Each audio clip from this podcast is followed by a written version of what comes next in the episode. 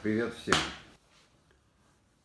10 дней, которые прошли, или какое-то время, которое прошло сейчас между этими двумя записями, я пытался при, прийти к определенному знаменателю, как я для себя буду изучать то, что я хочу привести в порядок, и создать структуру и скелет того, э, как я учусь и к чему я должен прийти.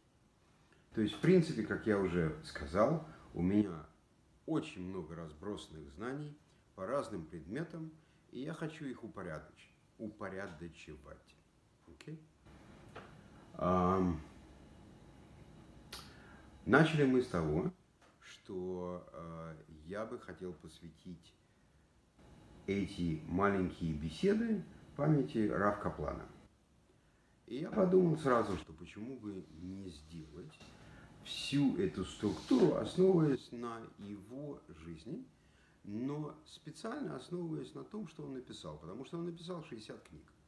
60 книг в различное время, с различными intention, с различными э, системами знания и с различными связями с Всевышним. Поэтому, если мы бы пошли по этим 60 книгам, мы пойдем в какой-то степени, потому что для меня это очень важно, посмотреть, как я пришел к тому, куда я пришел, и что для меня самое главное. Я бы пошел по этим книгам, и это было бы долго и упорно. Что-то не клеилось. Я подумал, может быть, надо пойти по системе, образования в Даосском или Зен-университете. Потому что мы хотим говорить о медитации, мы хотим говорить о внутреннем мире человека, мы хотим говорить о том, как развиваться. И э, в университетах Востока, в принципе, все создано для того, чтобы человек внутренне развивался. И я решил, что это будет преждевременно. Я подумал, что, может быть, просто говорить о чем-то. А, но это тоже нехорошо, потому что нужна какая-то структура. И вот мне повезло. В этот шаббат меня вызвали к Торе, мне дали часть э, недельной главы. И в этой недельной главы как раз э, было описание э, самого интересного момента в еврейской жизни.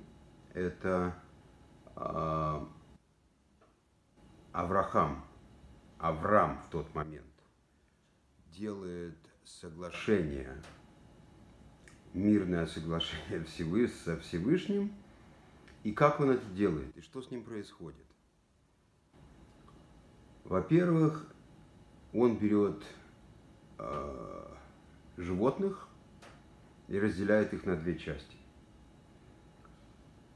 Он берет голубя и э, я даже не знаю, как перевести. Total dove and dove.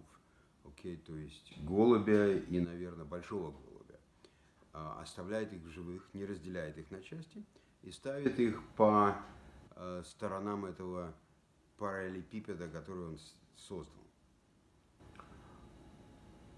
И он проходит через это. То есть Тора не говорит, что он проходит через это. Тора говорит, что потом огонь Всевышнего проходит через это. Для чего это надо было? Для того, чтобы надо было создать слияние себя со Всевышним. Но для чего нам это надо знать? Потому что мы называем это завет двух противоположностей. Мы проходим между плюсом и минусом. Мы становимся ядром, которое, у которого с одной стороны позитроны, с другой стороны электроны.